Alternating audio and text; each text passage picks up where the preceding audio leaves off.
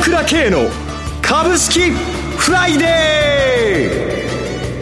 ー。この番組はアセットマネジメント朝倉の提供でお送りします。皆さんおはようございます。アシスタントの浜田節子です。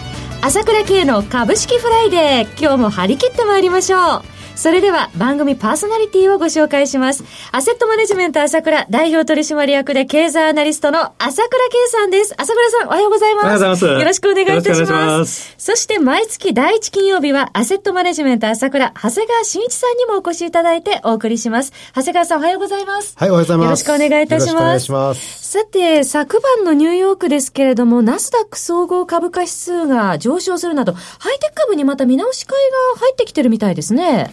強いですよね、えー、基本的にはね、はい、まあ、日本の株はアメリカの株が下がるんじゃないかというね、貿易摩擦の問題でね。はいあっという間にというか、基本的に強いわけですよね。えー、だからこそアップルがついに1兆ドル？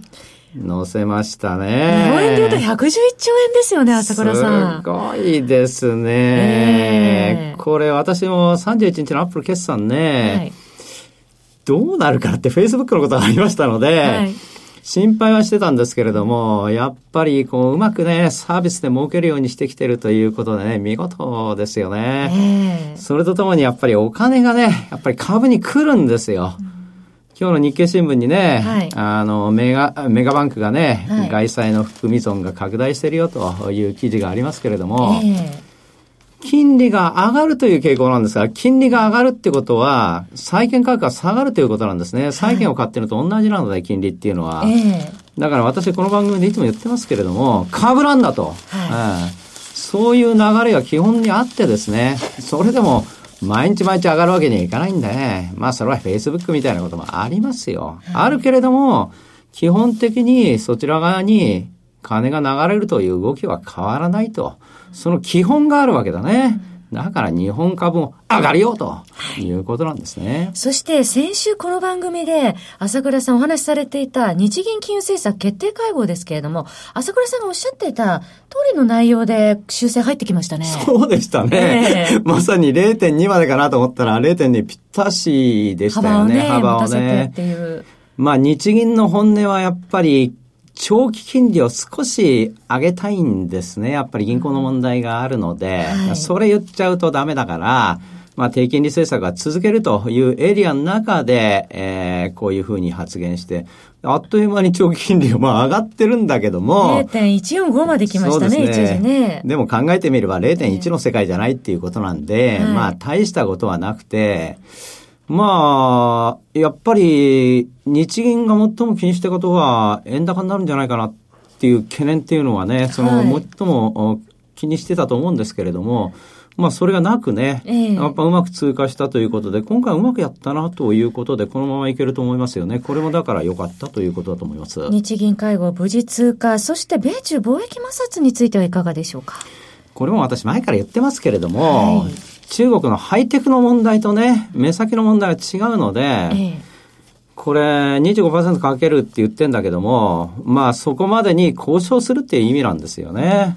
25%かけてね、おもちゃだとかね、家具とかみんな25%、中間選挙の前に値段が上がったら、これは中間選挙どうなるかわからないので。11月ですもんね。そう。それはね、えー、それほど今この交渉するんだということで、あまり神経質に考える必要はなく、はい、かえってトランプさんのことだから一点ということがあるわけですから、はい、私はこの夏はもう3割と見てますので、はい、買っていきましょうということですね。堅調に推移する模様となりそうですが、さて、朝倉さん、先月、夕刊富士の企画、株ワングランプリにアセットマネジメント朝倉の長瀬さん出場されてたんですが、なんと月間優勝おめでとうございます。ああ、ありがとうございます。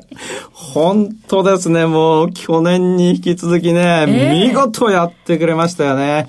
これ難しい戦いなんですから。だってプロの中で戦うんですよね。そう、5人出てるって言ったって素人がほとんど出てるわけじゃないんで、素人と、目打ってる人だって実質まあプロみたいな人なんだから、はい、こん中で勝つって簡単なことじゃないんですよ。すね、ええー、よくやってくれたと思います。はい、私は常々言っていることは、えー、やっぱりね、本当に強いものっていうのは本番で勝つ人なのよ。はい、ええーやっぱり勝負事だからメリハリなんですね。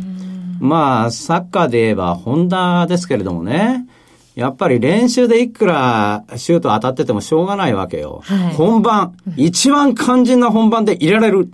これが本当の実力なんですね。はい、そういう意味では長瀬ここでね、2年これだけの勝負で勝ち切ったということは本当の実力があるということで、はい、これをまあ手前味噌になりますここに長谷川もいますけど、えー、これがで、あの、できる当社の実力というのはね、私はこれで認、ある程度認められたと思います。ただ、これに安住することなくですね、はい、やっぱり、えー、当社一丸となってですね、うん、あの、喜ばれるような銘柄をね、はい、まあ、見つけて発掘していくと。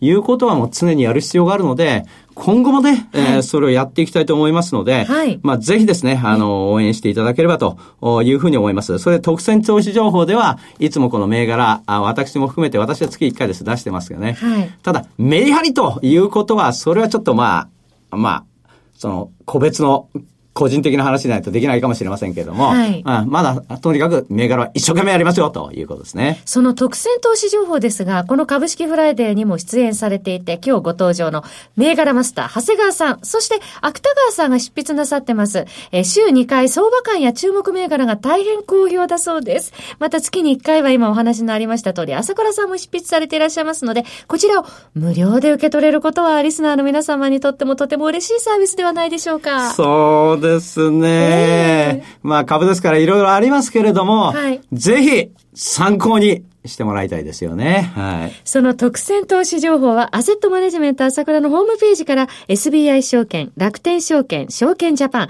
ウェルスナビの口座開設をしていただいた方にお届けしています。口座開設及び特選投資情報の受け取り方法についてご質問がございましたら、アセットマネジメント朝倉の代表電話、03-6206-3940、03-6206-3940までお問い合わせください。それでは、お知らせを挟んで、長谷川さんのコーナーをお届けします。鋭い分析力で注目を集める経済予測のプロ、朝倉慶。日々のマーケット情勢や株式情報、個別銘柄の解説を、朝倉本人が平日16時、メールでおよそ7分の音声を無料で配信中。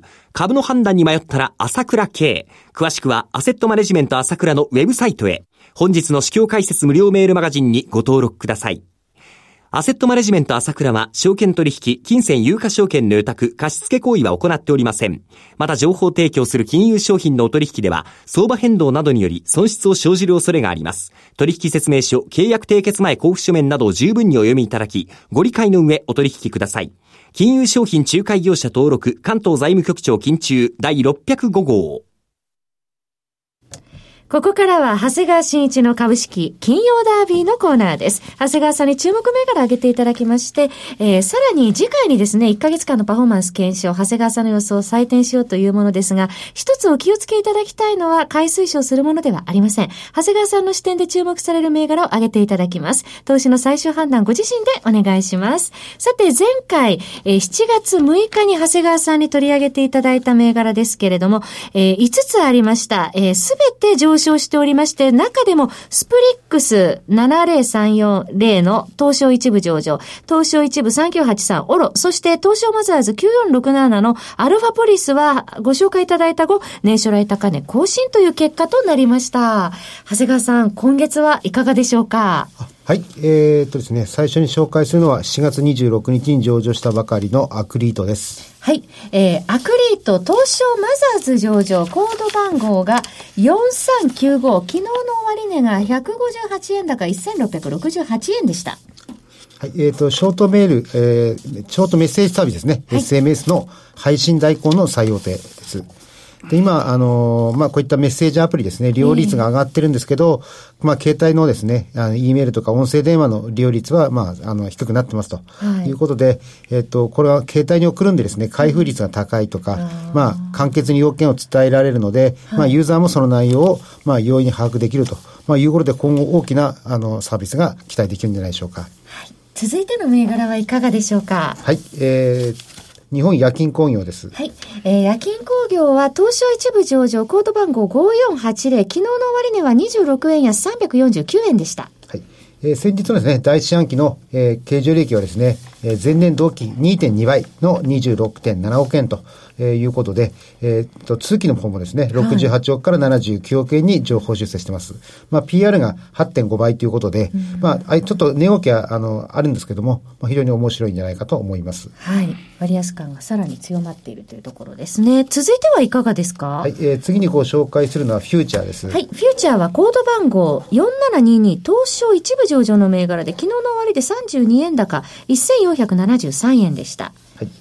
えー、独立系の IT コンサル企業です。はい。で、あの、佐川急便向けの受注を取ったりですね、えー、ローソンのシステム開発をやるなど、流通業に強みを持ってます。はい。で、ここはその、こういったコンサルをコアビジネスとして、そのノウハウを生かした再生ビジネスにも参戦してます。はい。で、えっ、ー、と、中間計算ですね、ここは。えっ、ー、と、24億、えー、2700万から2026億1200万に情報修正して、中間配当も2円総配しました。はい。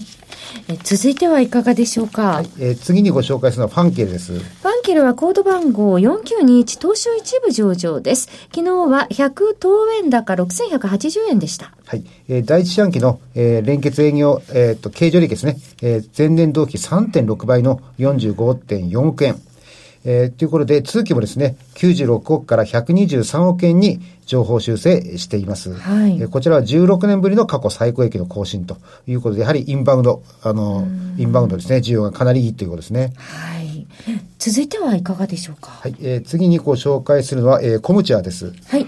コムチはコード番号3844で、東証一部上場の銘柄です。昨日の終値は175円高3720円でした。はい。えー、第一四半期のですね、連結経常利益は前年同期80.5%の合計の拡大と、はい、えっ、と、主力のクラウド事業の好調、ビッグデータ、AI ビジネス、RPA 関連、基幹システムの導入とかですね、まあ、こういったものが寄与したと、あの、いうことで、あの、続きの情報精査はしてませんけれども、期待したいと思います。はい。最後に、もう一銘柄お願いします。はい。えー、最後に、えー、明治電機工業を紹介します。3388、東証一部上場、昨日の終値17円安2017円でした。はい。えー、第一四半期の、えー、経常利益はですね、前年同期で97.6億、えー97.6%増のですね、8.3億円に拡大したということで、はい、えっ、ー、と、まあ、上期は13.1億円のあの計算ですので、進捗率は63.4%ということですので、通期の上振れが期待できるんではないでしょうか。ありがとうございます。全部で6銘柄ご紹介いただきました。繰り返しになりますが、取り上げていただいた銘柄はいずれも長谷川さんの視点で注目する銘柄であって、買い推奨するものではありません。投資の最終判断ご自身でお願いします。そろそろお別れのお時間です。パーソナリティはアセットマネジメント朝倉代表取締役で経済アナリストの朝倉圭さんと長谷川慎一さんでした。お二方ともどうもありがとうございました、はい、ありがとうございました。私朝倉圭が代表を務めます。アセットマネジメント朝倉では SBI 証券楽天証券証券ジャパンウェルスナビの口座開設も行っています。私のホームページから証券会社の口座を作っていただきます。と週2回無料で銘柄情報を提供するサービスがありますぜひご利用ください。それでは今日は週末金曜日。頑張っていきましょうこの番組はアセットマネジメント朝倉の提供でお送りしました。